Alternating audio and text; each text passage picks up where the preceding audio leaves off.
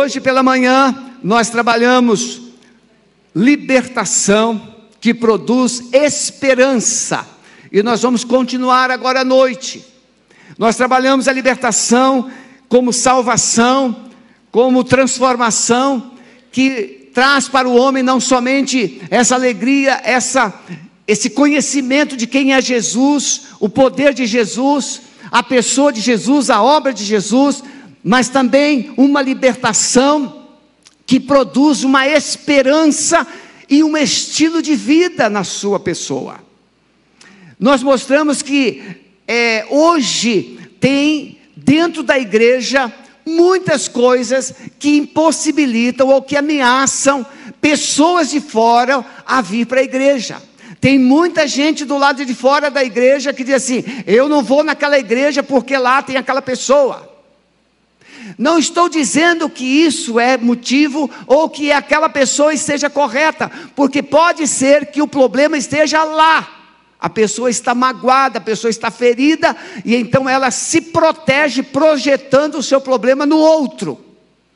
Mas nós sabemos que tem muitos crentes dentro da igreja que estão impedindo que os outros entrem por causa do seu estilo de vida, por causa da sua maneira de viver, por falta de intimidade com Deus, por causa de fidelidade a Deus. Então é importante você considerar se Jesus entrou na sua vida, se Jesus já te libertou das trevas e do pecado, como você está vivendo? Qual é o estilo de vida? Como se, eh, se desenvolve a sua comunicação. Eu, quando aceitei Jesus em 77, além dos vícios e dos problemas que eu enfrentava, eu tinha uma, uma, uma linguagem um pouco inadequada. Eu estou sendo bem educado comigo mesmo. Eu tinha uma linguagem rústica, muito assim, ruim. E uma das coisas que o Espírito Santo me fez ver e me convenceu de que ele tinha realmente mudado a minha vida, foi que eu percebi que eu não conseguia falar mais palavrão. Ah, pastor, mas às vezes a gente fica nervoso e solta um palavrão. Não. Uma, uma pessoa, a Bíblia diz que a boca fala do que está cheio o coração. Uma pessoa verdadeiramente cristã não tem nenhuma chance de falar palavrão. E pastor, então eu estou frito. Está mesmo. Está fritinho mesmo. Porque Jesus não mente. E se você, porque fica nervoso, fala bobagem, porque você fica nervosa, xinga, amaldiçoa, alguma coisa está errada e não está em Deus, está em você. Concorda comigo? Está difícil, né? Não estou assim colocando você na parede. Eu estou abrindo os seus olhos. Por quê? Porque talvez você pense que frequenta a igreja e está tudo certo. Não está. Frequentar a igreja é muito bom mas não vai te levar para o céu. Para o céu só com a vida transformada. Tem que nascer de novo. Tem que ser nova criatura. Amém? Você já viu que vai pegar. Olha para o seu irmão e fala assim: vai pegar hoje. Já não dá para eu sair mais. Que às vezes tem um momento de louvor, de oração, aí você finge que vai no banheiro e vaza. Não dá mais. Se você sair, eu já sei que você vai sair para fugir. Então agora você vai deixar Deus. Agora você coloca, por favor, a, mente, a sua mão direita no coração e diz assim: Amado Espírito Santo, eu autorizo o Senhor falar comigo e mexer em todas as áreas, emoções, sentimentos, pensamentos que têm incomodado na minha vida. Em nome de Jesus. Ele vai te falar, tá bom? Ele vai falar com você. A palavra diz, 1 Pedro, capítulo 1, verso 17 a 19. E se invocais por Pai aquele que sem acepção de pessoas julga segundo a obra de cada um, andai em temor durante o tempo da vossa peregrinação, sabendo que não foi com coisas corruptíveis, como prata ou ouro, que fostes resgatados da vossa vã maneira de viver, que por tradição recebestes dos vossos pais, mas com precioso sangue de Cristo, como de um cordeiro imaculado e incontaminado. Então você já percebeu que a salvação tem um preço, tem um pagamento. Tem uma história, uma ilustração muito antiga, os pregadores contavam, que um camarada muito poderoso, muito rico, muito influente, e ele estava com uma doença. Tudo que ele precisava, ele comprava, ele pagava, ele resolvia. E aí ele estava com uma doença muito grave e descobriu que aquela doença era mortal. E aí ele chamou o médico e falou assim: doutor, eu tenho várias fazendas. Se o senhor me salvar dessa doença, eu te dou uma fazenda de presente. Ah, o médico ficou louco e fez de tudo para salvar, mas não deu, ele morreu. E aí ele chegou lá na eternidade.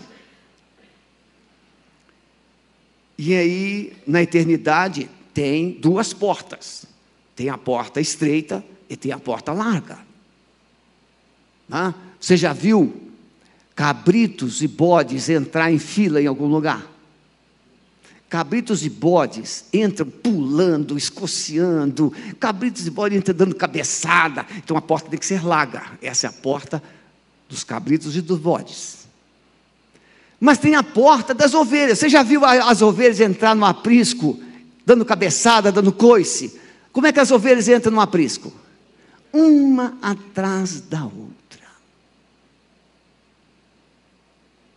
Ovelha segue. O pastor, naquele tempo, ele usava um alforte e ele colocava, dentro daquele alforje tinha tantas pedras quanto as ovelhas. E aí, à medida que a ovelha ia tirando, ele tirava uma pedra. Ele tirando uma pedra. Aí, se sobrasse pedra, estava faltando ovelha. Aí o camarada chegou lá na eternidade. E aí o anjo falou assim: você não pode entrar, o seu nome não está aqui. Como? Como meu nome está? Não, o seu nome não está aqui. Se não tiver um nome aqui no livro, não entra. Ele disse: não tem problema, eu dou um jeito. E já foi enfiar a mão no bolso, porque estava acostumado a comprar tudo, pagar tudo, dar um jeitinho em tudo. E aí ele foi perceber que a roupa da eternidade não tem bolso. Era uma roupa sem costura, não tem bolso. Não dá para levar nada, só você.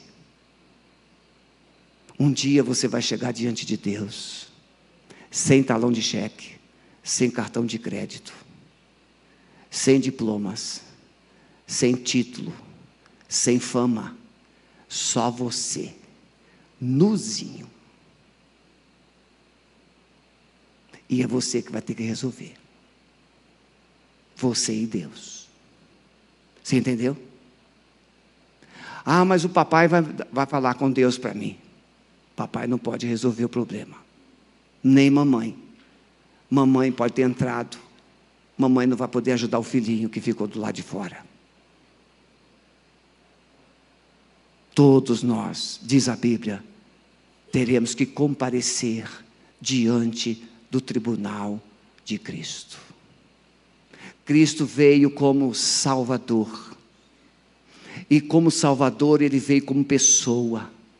Porque o homem tinha que pagar, o homem tinha que se justificar. Então o próprio Deus se humanizou, tomou a forma humana. E como homem, ele foi à cruz e morre. E aí ele paga a dívida. Salário do pecado é a morte. Então, o homem Jesus morre e paga.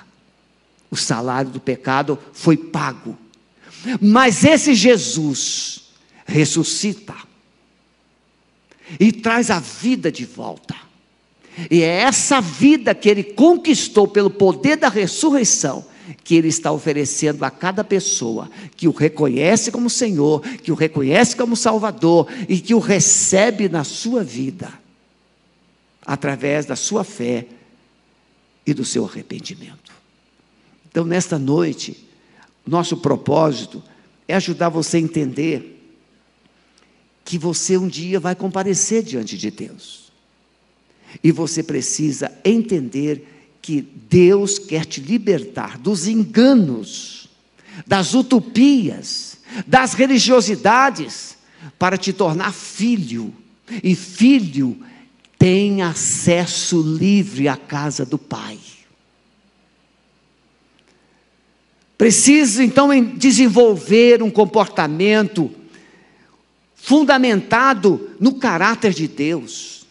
Porque Deus é o meu pai. Se Deus é o meu pai, que filho eu sou para Ele?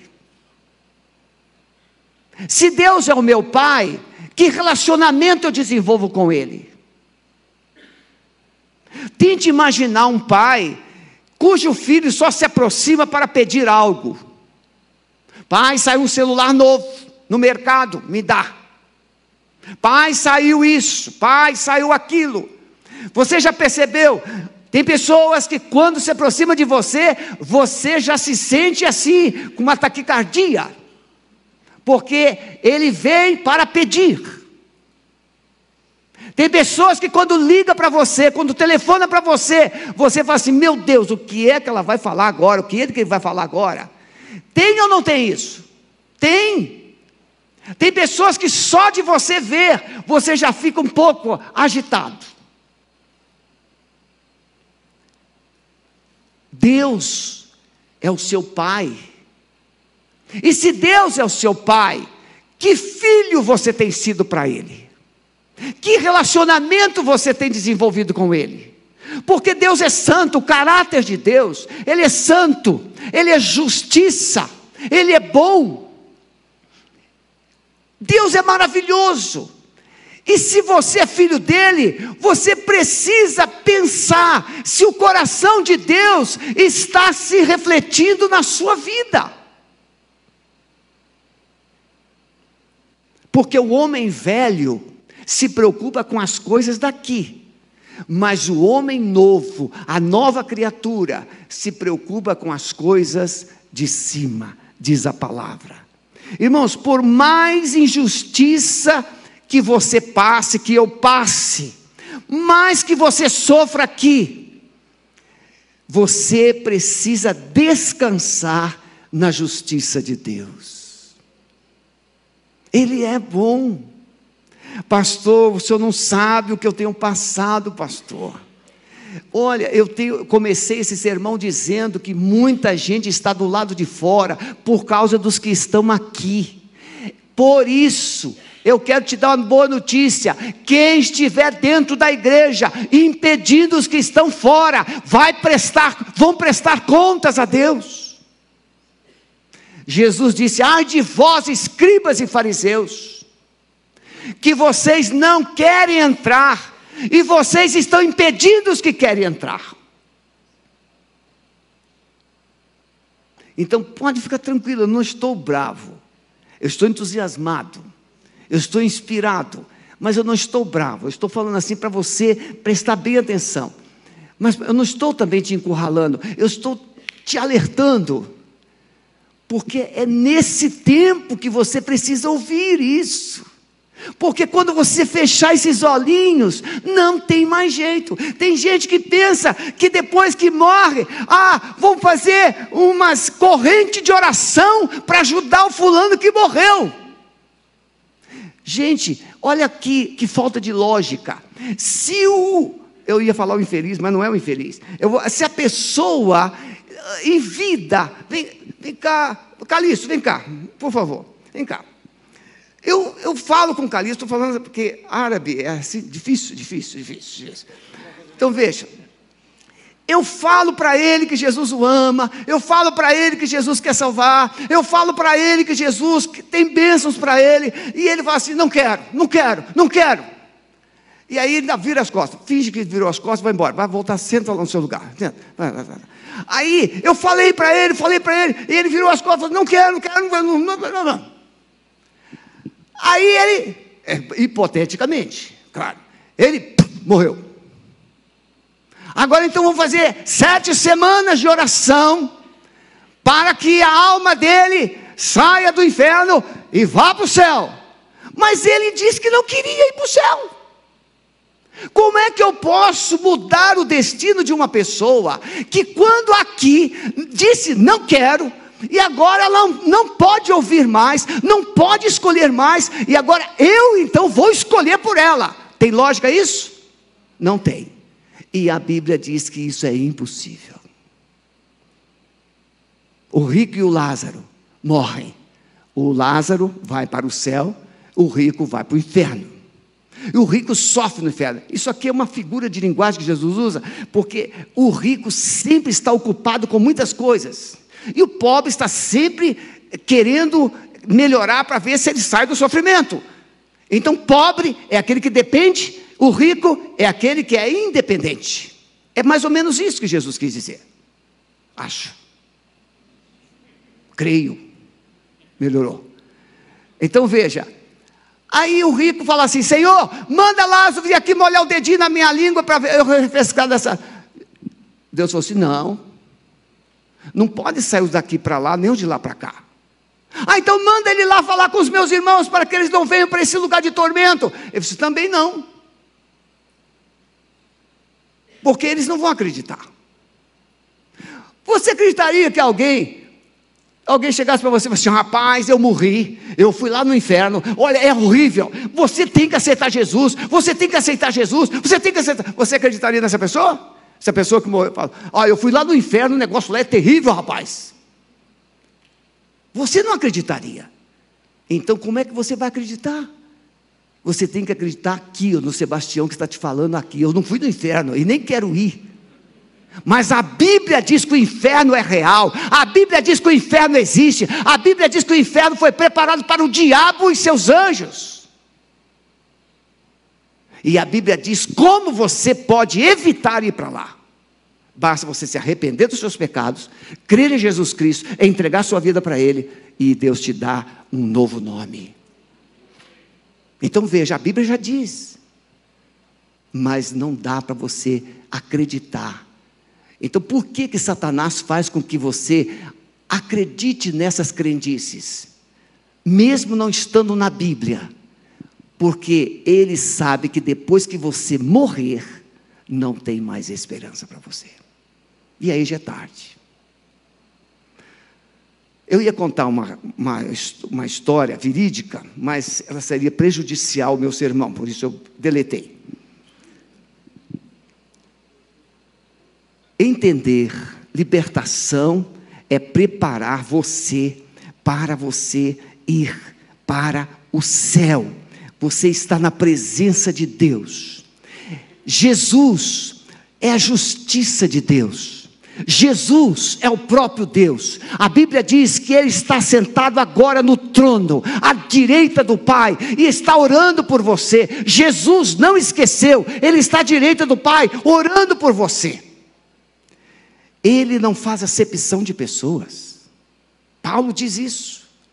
Pedro diz isso. Ele não faz, Tiago diz isso. Ele não faz acepção. Ah, pastor, eu sou muito pobre, eu sou assim, sou assim. Ah, pastor, eu sou viciado. Ah, pastor, é porque eu sou de outra religião que nem acredito que Jesus Cristo veio. Ah, pastor, eu sou assim. Jesus não faz acepção. Ele salva todos que creem nele. Porque Deus amou o mundo de tal maneira que deu seu Filho de gênero para que todo, todo, todo aquele que nele crê, não pereça, não vá para o inferno, mas tenha vida eterna, vá para o céu. Jesus ama você, seja rico, seja pobre, seja um ignorante, seja um educadíssimo, Ele te ama. Ele só não te salva porque você não quer. Ele não faz acepção de pessoas. Ele quer salvar todas as pessoas. Meus irmãos, eu fico pensando como é que Jesus teve paciência comigo. Cada um aqui tem uma história, cada um aqui tem um testemunho de vida. Nós às vezes não temos muita paciência com as pessoas. Ah, fulano não tem mais jeito não, fulano não tem mais jeito não. Olha, muitas pessoas que aparentemente não tinham jeito estão agora na presença do Senhor. Porque o Senhor Jesus, ele tem um jeito para cada um. E o jeito é o sangue dele que te purifica de todo pecado. Você pode ter muito ou pouco pecado, ele te purifica. Você pode ter uma vida torta ou mais ou menos, ele te endireita. Você pode ser cativo do diabo, ele te liberta. Você pode estar morto, sem esperança, porque ele te traz vida. Porque ele é Deus. Você precisa crer: Jesus não é um líder religioso, Jesus não veio trazer uma nova religião, Jesus é o próprio Deus, é o Verbo que se fez carne, habitou entre nós, mas Ele é o próprio Deus. Ele disse para os seus discípulos: Quem viu a mim, viu o Pai. Ele é o resplendor da glória de Deus, diz o escritor aos Hebreus.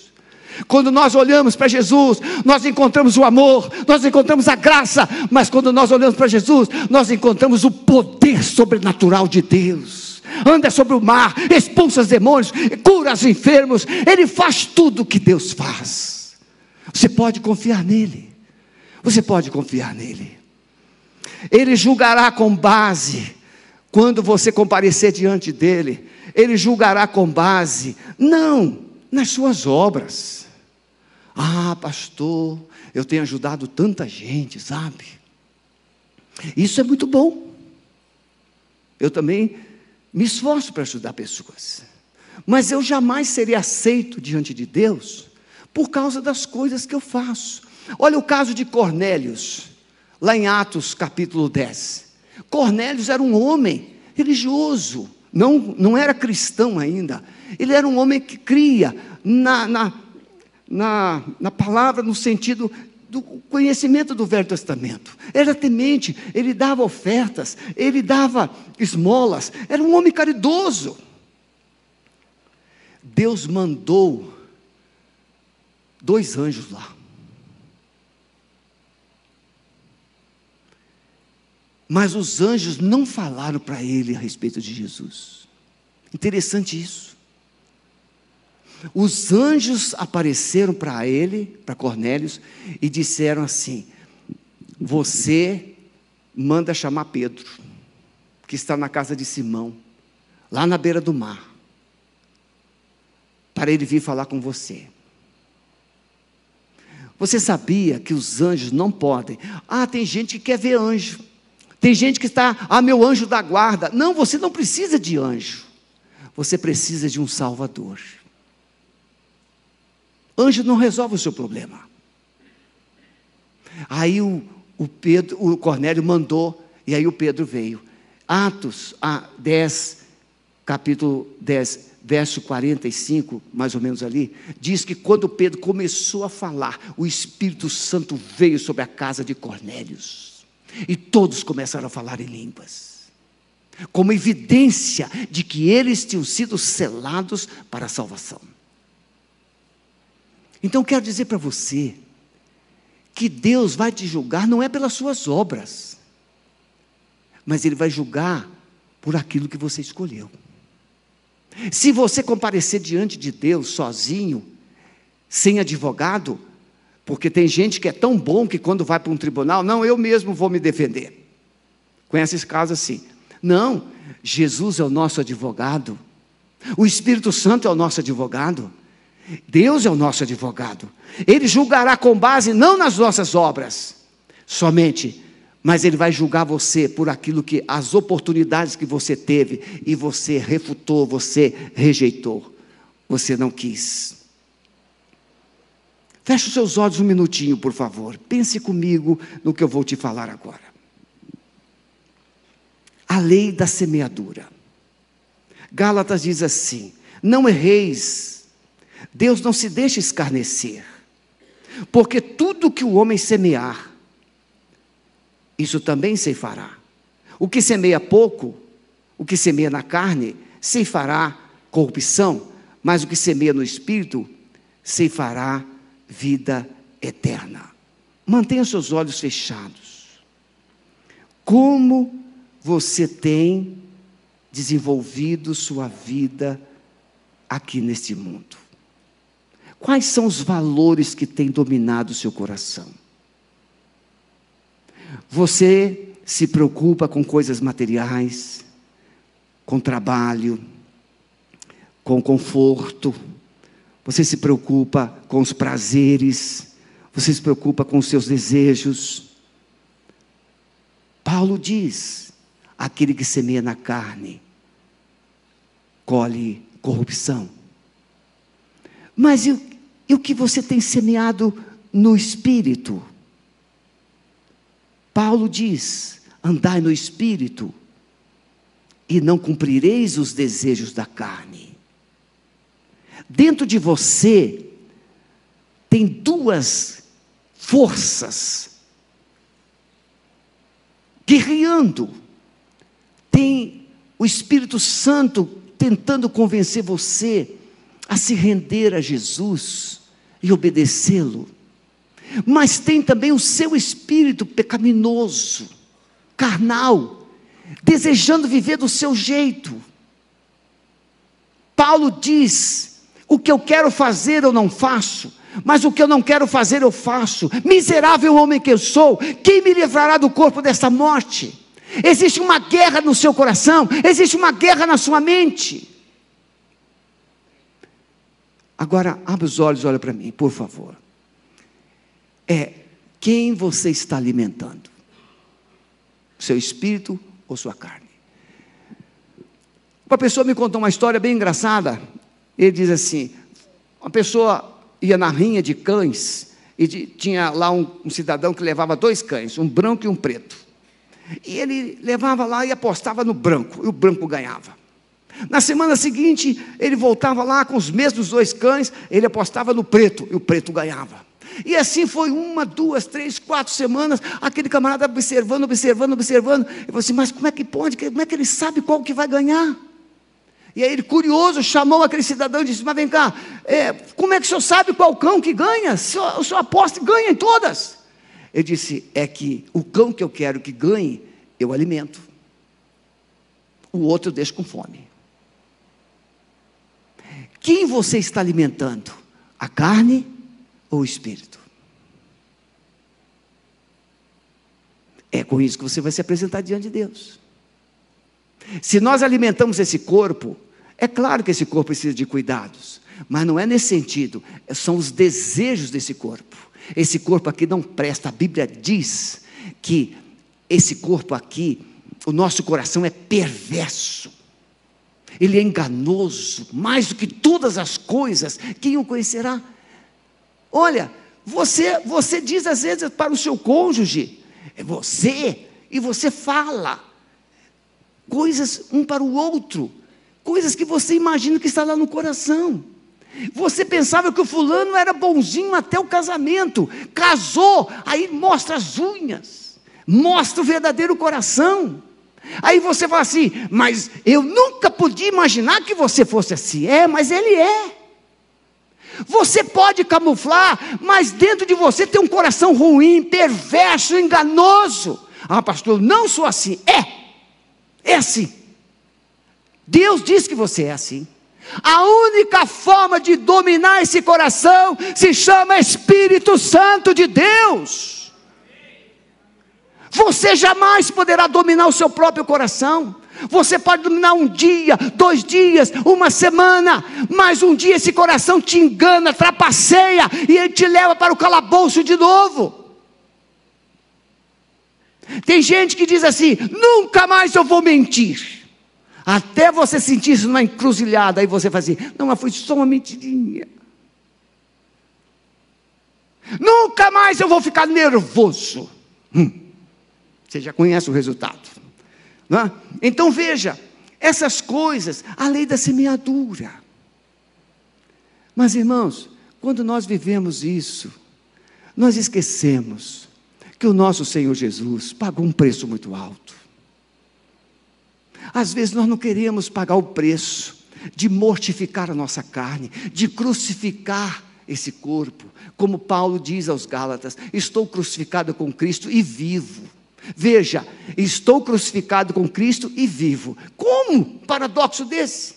É que você só vai saber o que é viver quando esse corpo estiver na cruz.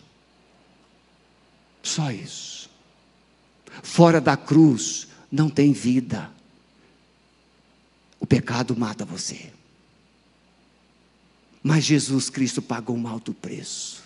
Veja, você não foi resgatado por causa de ouro, por causa de prata.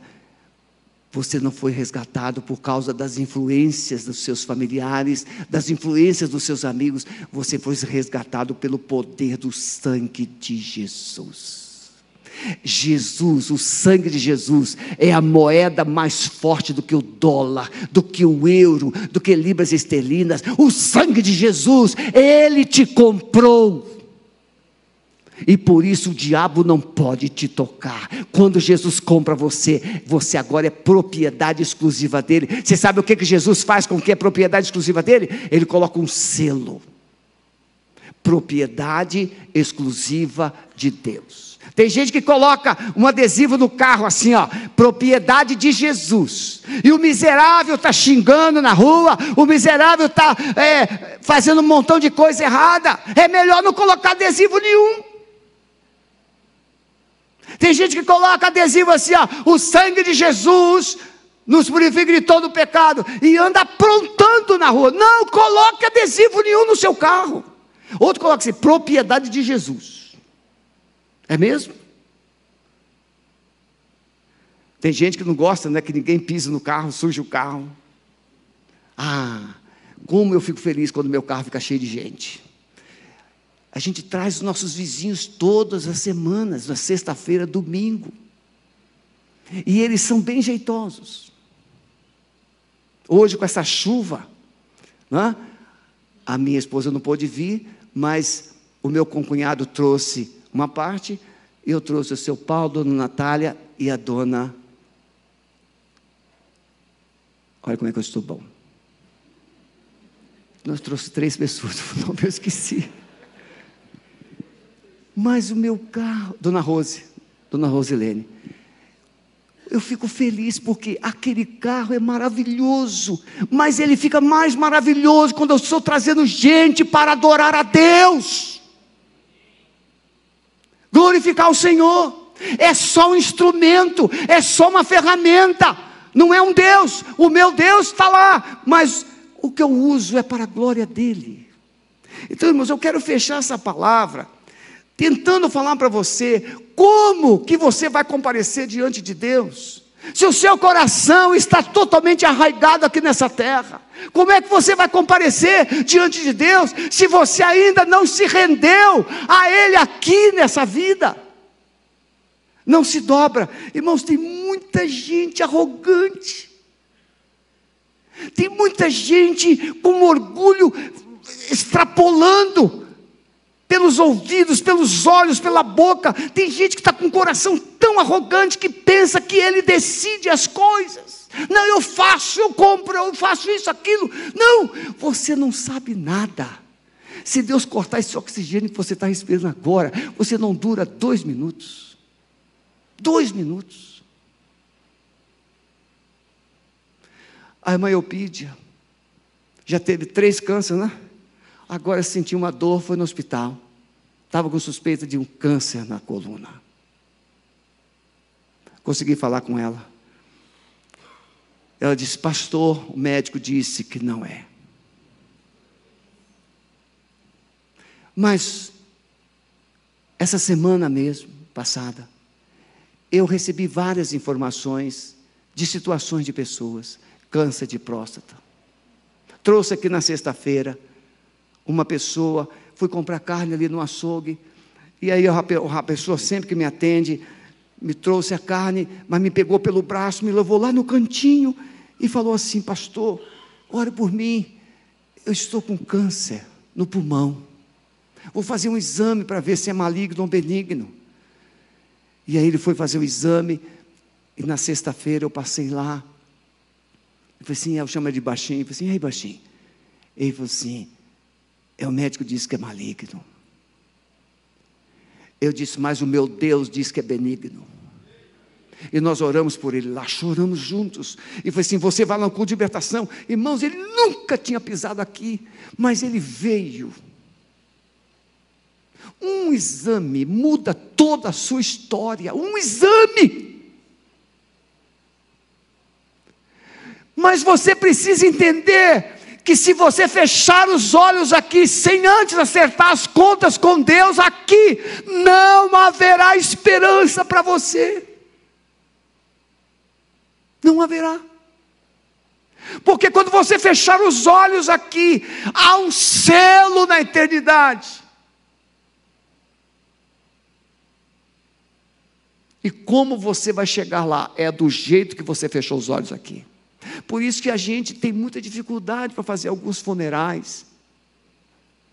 A pessoa morreu. Uma vez eu fui num funeral de um, um rapaz, de um homem que era irmão do meu vice-presidente, primeiro pastorado, estão uns 30 anos. E aí eu fui lá, o, o filho era pastor da Universal. Não tem nada contra a Universal. Bem, nem muito. E aí ele fazendo o funeral lá do pai. Ah, porque isso, porque aquilo. Eu quero dizer para vocês que vocês precisam seguir o exemplo do meu pai. E aí o irmão do defunto que estava do meu lado disse assim: Mas ele era um cafajeste. Ele era um adúltero, ele era isso, ele era aquilo. O irmão falando do defunto. E o outro diz assim: vocês têm que seguir o exemplo do meu pai. Dizer coisas boas diante de um defunto é a coisa mais convidativa. Mas você precisa dizer as coisas para os vivos e não para os mortos. Como tem uma, uma, uma, ilustração muito antiga, o camarada, a mulher estava com lá com os filhos e o marido morreu. E aí chega alguém, ah, mas ele era tão bom, ele era um grande homem. E o outro chegava, ah, porque ele era assim, ele era assado. A mulher cansou daquela ladainha toda, assim, meu filho, vai lá ver se é seu pai mesmo está naquele caixão. Não é possível, eu devo, eu devo estar no velório errado dizer coisas boas para mortos não vai mudar nada. Por isso eu estou dizendo para você aqui, olho no olho. Você precisa entregar sua vida a Jesus, se arrepender dos seus pecados e crer que existe um céu. Feche os seus olhos, baixe sua cabeça. Pense agora. Faça uma pergunta para você: você está pronto para ir para o céu? uma esperança que vem da libertação de Jesus. Fomos salvos pelo amor dele, fomos purificados pelo sangue dele, fomos regenerados pelo poder do Espírito Santo. Não vale a pena deixar para depois. Temos que decidir hoje, porque o amanhã não te pertence. Jesus disse: basta para cada dia o seu mal. Você precisa entregar sua vida para Jesus Cristo. Você precisa se render a Jesus. Você precisa entender que o pecado te mata. O pecado é abominável aos olhos de Deus. A Bíblia diz que o pecado te separa de Deus. Nesta noite o Espírito Santo está dizendo: renda-se, renda-se, renda-se ao Salvador, porque Ele quer mudar a sua história, Ele quer mudar a sua vida. Se você quer se render a Jesus nesta noite, saia do seu lugar e venha aqui. Juntos vamos orar. Pode sair do seu lugar, vem aqui. Em nome de Jesus. Você que ainda não tem certeza da salvação.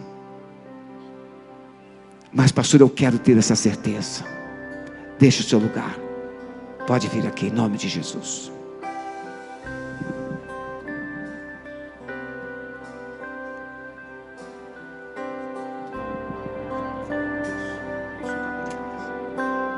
Irmão, estou sendo informado aqui. Veja, o irmão do pastor Waverson acaba de falecer. É assim. É um estalo de dedo. Mas você está aqui ouvindo a voz do Espírito Santo. Está na hora de você entregar sua vida para Ele, render-se para Ele. Saia, pode vir, em nome de Jesus. Entregue a sua vida ao Salvador. Deixe Ele te perdoar, deixe Ele te salvar, deixe Ele transformar sua história, em nome de Jesus. Eu sei que não é fácil para você, mas Ele te ajuda ele te ajuda. Eu agora ordeno que todos os espíritos imundos que estão amarrando pessoas estão repreendidas, soltem agora, no poder do nome de Jesus. E você agora está livre para sair do seu lugar e vir para o pé da cruz, entregar sua vida a Jesus. Você que está afastado de igreja, é hora de você se reencontrar com o seu Salvador. Volte para Jesus hoje. Venha, entrega a sua vida agora. Você está afastada, afastado. Venha, em nome de Jesus. Faça isso agora, em nome de Jesus. Vamos ficar todos em pé. Linda, olha com ela aqui. Irmãos queridos, eu pregaria para vocês a noite inteira. sem dificuldade nenhuma. Por quê, irmãos? Porque uma eternidade nos espera.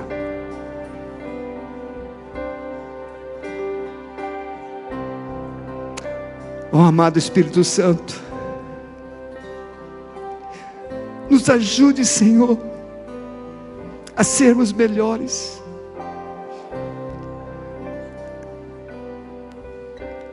Dá-nos mais unção, Senhor para sermos úteis e usados por Ti, para amarmos as pessoas enquanto elas podem mudar. Senhor, por favor, não deixe ninguém aqui para casa sem a salvação. Não deixa, Senhor. Quebra todo o jugo da religião todo jugo da tradição e traz a fé, a fé que rompe e traz os céus à terra para esse coração. A tua palavra diz que nós somos justificados diante de ti pela fé, não pelas obras. Por isso eu peço, amado Espírito Santo, derrame uma unção de fé no coração de cada um aqui que ainda não tem esperança da vida eterna, para que não vá para casa sem esta certeza de que Jesus é o Senhor, o Salvador da sua vida. Nós abençoamos esses corações, pedimos que o Senhor os guarde, que o Senhor os fortaleça, que o Senhor os sustente, em nome de Jesus. Amém. Fiquem em pé vocês que estão aqui à frente. Pastor Maurício, vem cá. Pastor Maurício, com exceção de quem já é da igreja, Pastor Maurício vai estar lá, não é? no estande de integração. E vocês que estão aqui, e você que está no seu lugar, não veio, mas vá lá, passa lá, conversa com o Pastor Maurício.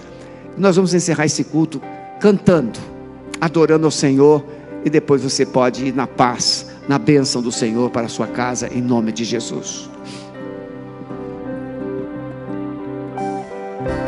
Toma-me, rendido estou aos pés da cruz. Me encontrei, o que tenho te entrego a Deus.